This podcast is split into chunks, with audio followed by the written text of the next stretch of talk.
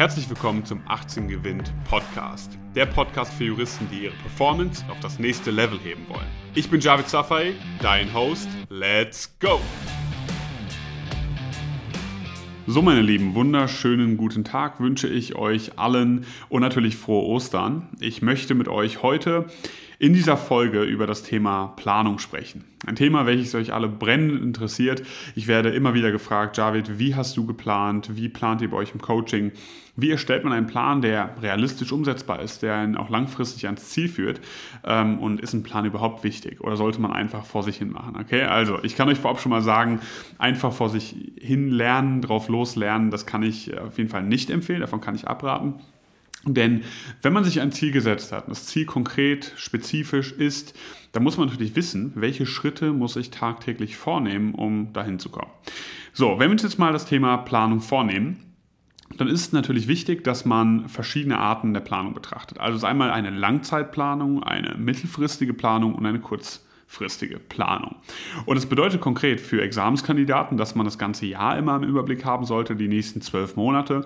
Beispielsweise, dass man, aber auch wenn man irgendwo im Studium gerade steht, definitiv schauen sollte, ähm, ja, wie lange geht das Ganze, wann ist sozusagen die Deadline, wann ist Tag X, wann schreibe ich endlich die Klausuren.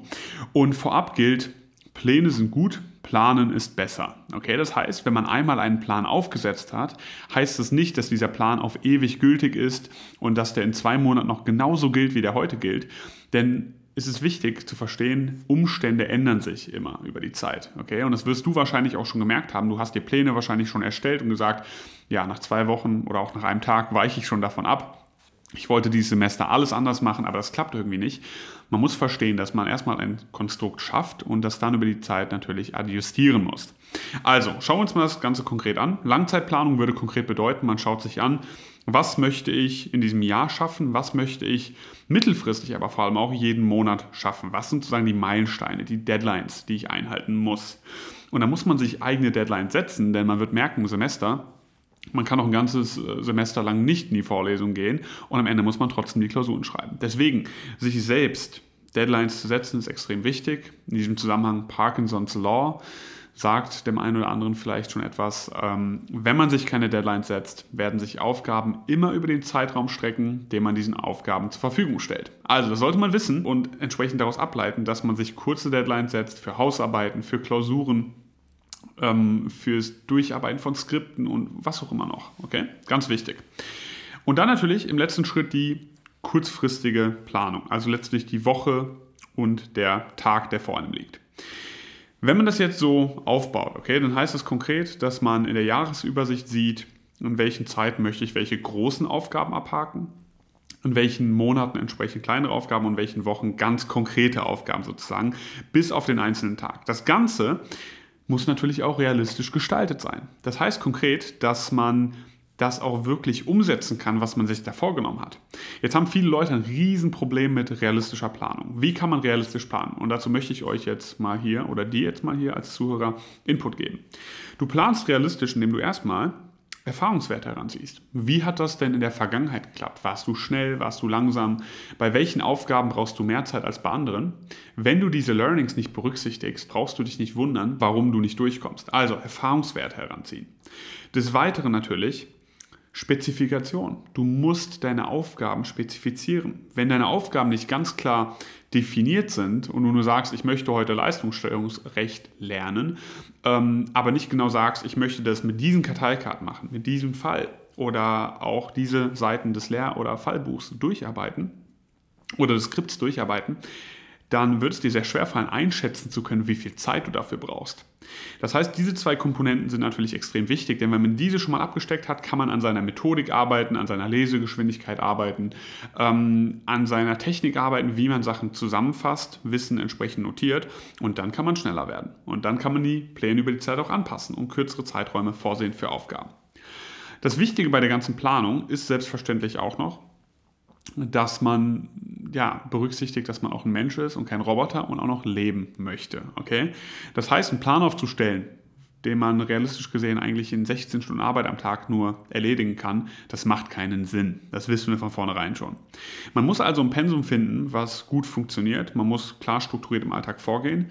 gucken, dass man seine Hobbys unterkriegt, Sport, Freunde treffen, Familie. Denn genau diese Sachen sind erforderlich, dass du langfristig auch Performance erbringen kannst. Wir möchten ja langfristig erfolgreich werden und nicht nur kurzfristig ein paar Wins einstreichen, sondern langfristig Performance abliefern. Das schaffst du nur, indem du auch regelmäßig Auszeiten hast, indem du dich auch mal mit anderen Dingen beschäftigst. Okay? Denn ich kann nur dringend davon abraten, sich für das Studium zu opfern. Okay? Man kann auch gute Noten schreiben, man kann auch ein Prädikatsexamen schreiben, ob man es glaubt oder nicht, und ein Leben dabei haben. Das ist das Ziel. So, muss man dafür, ja, der eine oder andere, ich weiß, schüttelt jetzt den Kopf, das geht nicht muss man dafür jetzt gewisse Abstriche machen? Muss man Kompromisse eingehen? Selbstverständlich. Ja, selbstverständlich. Aber man kann das, wenn man das gut managt, unter einen Hut bekommen. Sehen wir hier tagtäglich. So, wenn wir jetzt mal auf die Tagesplanung kommen, und das ist jetzt etwas, was ähm, die meisten interessiert, wie soll der Tag strukturiert sein? Weil die grobe Planung, habe ich euch gerade gesagt, wie das aussieht, aber wie sieht der Tag aus? In deinem Alltag sollten drei Komponenten vorkommen. Okay, und das gilt jetzt nicht pauschal. Wenn du gerade eine Hausarbeit schreibst, wird es ein bisschen anders aussehen. Wenn du dich gerade auf eine mündliche Prüfung vorbereitest, wird das ein bisschen anders aussehen. Aber gehen wir mal vom normalen Tag aus, sollten drei Komponenten vorhanden sein. Erstmal, ähm, das, die erste Komponente ist die Neuerarbeitung. Neuerarbeitung von Stoff. Das heißt, du arbeitest Skripte durch, Vorlesungsmaterialien durch, besuchst Vorlesungen und so weiter und so fort. Okay, das ist eine wichtige Komponente, in der Regel auch die größte Komponente. Die zweite Komponente ist die Falllösung, die Anwendung des Gelernten. Es ist wichtig in diesem Kontext zu verstehen, und das verstehen viele nicht, da haben viele Menschen einen Denkfehler, dass man bei der Falllösung auch lernt. Man lernt, während man etwas liest, versucht das Ganze auszuwerten. Man wiederholt dabei parallel natürlich auch, weil man ja wieder reproduzieren muss, welche Schemata hier relevant sind, welche Definitionen. Und man, man lernt dabei unheimlich viel. Und vor allem sieht man auch, wo die Blindspots sind, wo die Punkte sind, wo man noch nicht weiterkommt. Okay? Deswegen ich bitte euch, die Falllösung im Alltag, ja, das muss eine Komponente sein, die ähm, ja, vorhanden ist, auch wenn es, ja, wie gesagt, noch nicht mal die, die Ausformulierung eines Falles, es geht wirklich um die Skizzierung. Mit einem hohen Anspruch an die Skizzierung im Alltag das Ganze auch anzuwenden. Kommt immer wieder zu kurz. Ja. Man kann Examenskandidaten fragen, was hättest du anders machen müssen? Ich hätte mehr Fälle lösen müssen. Ja, es weiß jeder, die meisten machen es trotzdem nicht. Die dritte Komponente ist die Wiederholung. Okay, die Wiederholung, ähm, das ist die letzte Komponente, kommt auch immer wieder zu kurz. Man muss bei der Wiederholung verstehen, und dazu könnte ich eine ganz eigene Podcast-Folge drehen, dass man in einer Stunde Wiederholung, realistisch gesehen, nicht alles wiederholen kann, was man an einem Tag in sieben oder acht Stunden gelernt hat. Das ist vollkommen klar. Und man wird auch nicht zu jeder Zeit alles wiederholen können, aber sich Zeit dafür vorzusehen, doch nochmal auf Themen zurückzugehen, was man letzte Woche gemacht hat, letzten Monat gemacht hat, selektiv sich Themen rauszupicken, extrem wichtig. Okay, und lernpsychologisch auch erforderlich, damit Wissen hängen bleibt. Okay, Wiederholung also eine wichtige Komponente im Alltag. Wie das Ganze jetzt zu gewichten ist, das ist eine Frage, die sich nicht pauschal beantworten lässt. Das hängt davon ab, wo du gerade stehst, wo Lücken sind, wann die Klausuren anstehen. Es sind viele Fragen, die zusammenkommen. Das lässt sich äh, nicht pauschal beantworten und dem würde man auch nicht gerecht werden, indem man sagt 30, 30, 40 oder sowas in die Richtung. Das, das, das klappt nicht. Okay?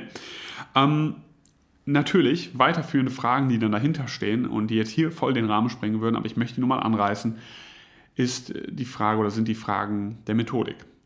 Wie erarbeite ich mir den Stoff neu? Wie löse ich die Fälle? Wie wiederhole ich? Wichtige Fragen, die in der Uni nicht beantwortet werden, aber bei 18 Gewinn beantwortet werden. Okay? Extrem wichtig, sich damit mal zu beschäftigen, mal zu hinterfragen. Was mache ich hier eigentlich? Ich schreibe hier ewig lange Zusammenfassungen, die ich mir nie wieder anschaue, bestenfalls noch händisch. Oder ich löse immer den Fall gleich und erwarte andere Ergebnisse. Ja, ähm, man muss sich mal hinterfragen, was man da eigentlich macht feststeht, es gibt Sachen, die funktionieren gut, Konzepte, die funktionieren gut und es gibt Sachen, die funktionieren eben nicht. Da das Richtige für sich zu finden, extrem wichtig. Wir planen zum Beispiel hier bei 18 gewinnt mit unserem Masterplan, ein Tool, welches hier entwickelt wurde, äh, der nächsten Generation sozusagen, wo man diese ganze gesamte Planung in einem Tool drin hat, wo man stets ähm, im Blick auch hat, wo man von der Performance her steht, wie viel Brutto-Netto-Lernzeit gegenübersteht, ähm, wie viele Fälle man lösen möchte und geschafft hat. Ähm, einfach alle sozusagen alle relevanten ja, Performance-Indikatoren, wenn man so möchte, dargestellt werden, grafisch dargestellt werden. Ja. Sehr, sehr spannend, um seine Performance zu beobachten und zu optimieren. Ich möchte dich also hiermit jetzt zum Denken anregen. Mal zu hinterfragen, was du eigentlich täglich machst, wie du planst, wie du da herangehst. Ähm, setz das für dich um. Es wird alles verändern, wenn du anfängst, richtig gut und solide zu planen, das zu adjustieren. Das ist ein absoluter Gamechanger. Und im Nachgang fällt es in der Regel auch ziemlich leicht, diszipliniert zu sein, sich zu motivieren, wenn man konkret weiß, was zu tun ist. In diesem Sinne wünsche ich dir heute noch einen schönen Tag, bleib fleißig und bis zum nächsten Mal. Vielen Dank, dass du heute wieder dabei warst. Wenn dir gefallen hat, was du gehört hast, dann war das nur die Kostprobe. Willst du wissen, ob du für eine Zusammenarbeit geeignet bist? Dann besuche jetzt www.18gewinn.de und trag dich für ein kostenloses Strategiegespräch mit uns ein. Bis zum nächsten Mal.